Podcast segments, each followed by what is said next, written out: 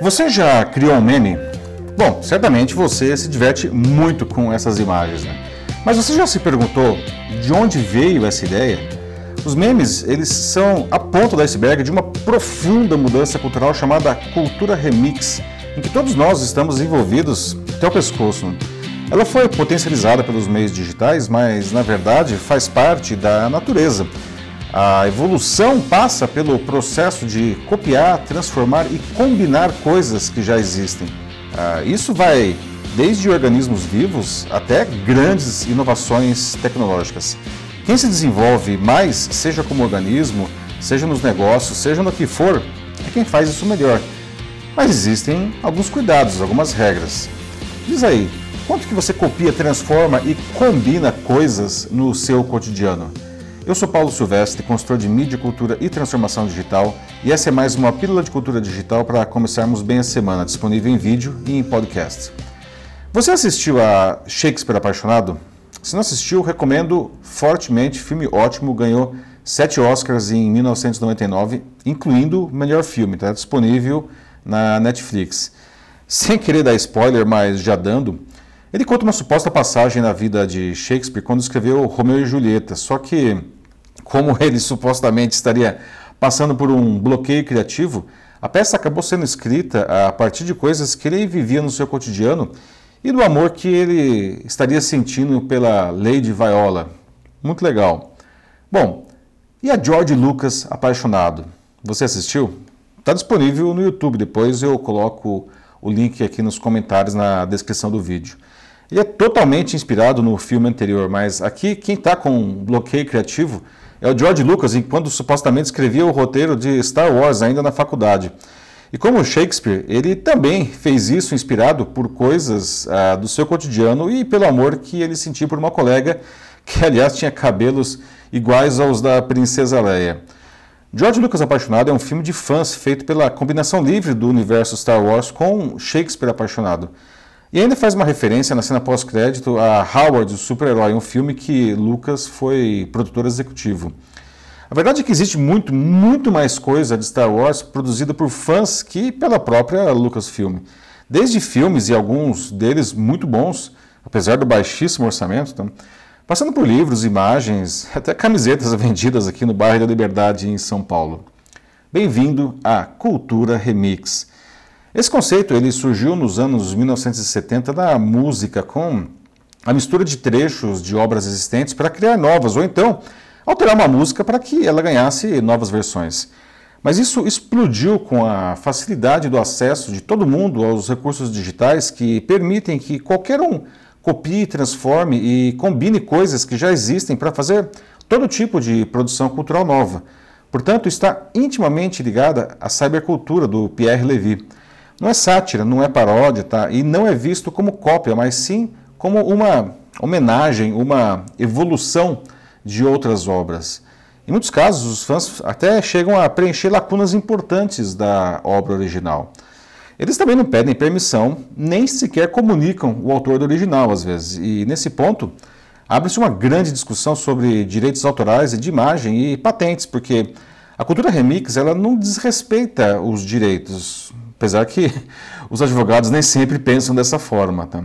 Star Wars é um exemplo muito emblemático, mas existe uma infinidade de outros casos. De certa forma, parte do sucesso da franquia do George Lucas passa por esse movimento dos fãs apaixonados. Então a Lucasfilm ela chega até a incentivar isso daí. Eu tenho, por exemplo, alguns Blu-rays de Star Wars que têm sessões inteiras nos extras dedicadas à cultura remix, a produções de fãs.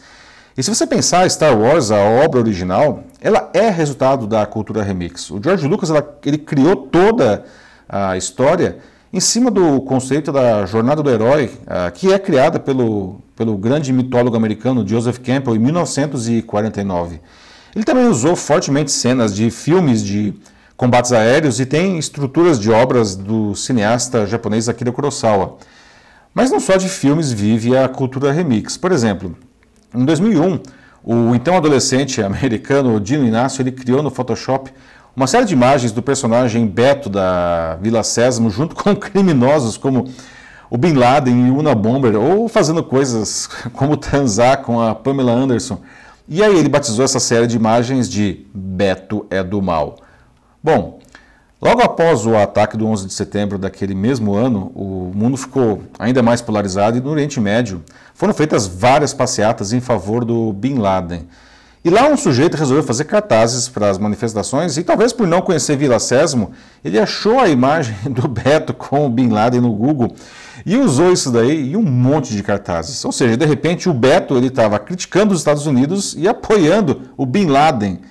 Quando a Children's Television Workshop, dono da Vila Sésamo, viu aquilo, ficou louca da vida e ameaçou processar. Mas aí eu pergunto, processar quem? E por falar em processo, em agosto agora a Justiça Brasileira condenou a página Ticento Avara a indenizar o aposentado João Nunes Franco em 100 mil reais. Motivo, o dono da página tinha usado uma foto antiga do aposentado que ele achou na internet para criar um meme que um tanto depreciativo, diga-se passagem, que acabou viralizando. E depois ainda isso virou uma linha de produtos, como camisetas que ele estava vendendo. Em sua defesa, o dono do site Disse que usou a foto porque achava que era do seu Madruga, personagem da série mexicana Chaves. É curioso que essa defesa já incluiria outra violação do, de direitos autorais, mas isso daí é a cara da cultura remix. É verdade que a gente gosta de copiar e criar coisas novas, mas nem todo mundo sabe lidar quando alguém copia algo seu. Quer ver um ótimo exemplo? A Apple. A maioria das pessoas acham que eles que inventaram o conceito da interface gráfica e o mouse, mas não foram eles. O primeiro produto com essas coisas, ele era da Xerox, né? mas a empresa não dava a menor bola para a coisa. O Steve Jobs viu aquilo, ficou louco, né? e aí ele foi lá e convenceu o pessoal da Xerox a entregar para ele, por uma relativa ninharia, o negócio todo e mudou o mundo com o Macintosh depois. Só que depois, quando a Microsoft lançou o Windows, o Steve Jobs queria matar o Bill Gates dizendo que ele tinha roubado a sua ideia. Bom, isso aparece brilhantemente no filme Piratas do Vale do Silício. vou deixar o link para o trechinho que mostra essa, essa passagem aqui no, nos comentários, na descrição do vídeo. E aconteceu de novo, aliás, alguns anos depois, quando o Google lançou o Android e o Steve Jobs disse que estavam copiando o iPhone. Pois é, né? Pimenta no remix dos outros é refresco. Eu não estou propondo o desrespeito a direitos autorais ou patentes. Essas coisas, aliás, foram criadas para proteger o investimento dos autores para que eles continuem motivados a criar coisas novas. E depois de alguns anos, quando esse investimento já tenha sido pago, tudo cai em domínio público para o bem comum. Mas a cultura remix uh, é uma manifestação cultural irrefreável, né, que cria coisas incríveis sem necessariamente provocar prejuízo aos originais. Se a gente filosofar, filosofar um pouco, a gente pode concluir que não existe ideia totalmente original, pois todas surgem a partir da cópia, da transformação e da combinação de ideias que já existem. Então existe uma linha tênue aí. Por isso, o remix ele não deveria ser combatido. De certa forma, ele tinha que ser até incentivado, porque a natureza é remix, nós somos remix. E sem isso, nós não teríamos coisas, por exemplo, como Star Wars ou as interfaces gráficas que eu acabei de falar. São dois exemplos que mudaram o mundo à sua maneira. O remix ele faz parte da evolução.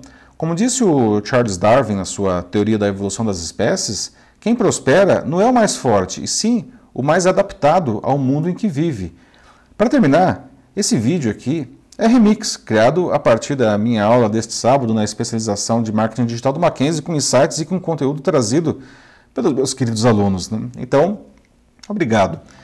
É isso aí, meus amigos. E aí, vamos falar sobre como sua empresa ou instituição podem prosperar nesse incrível mundo da cultura remix? É só mandar uma mensagem aqui para mim. Eu sou Paulo Silvestre, consultor de mídia, cultura e transformação digital. Um fraternal abraço. Tchau.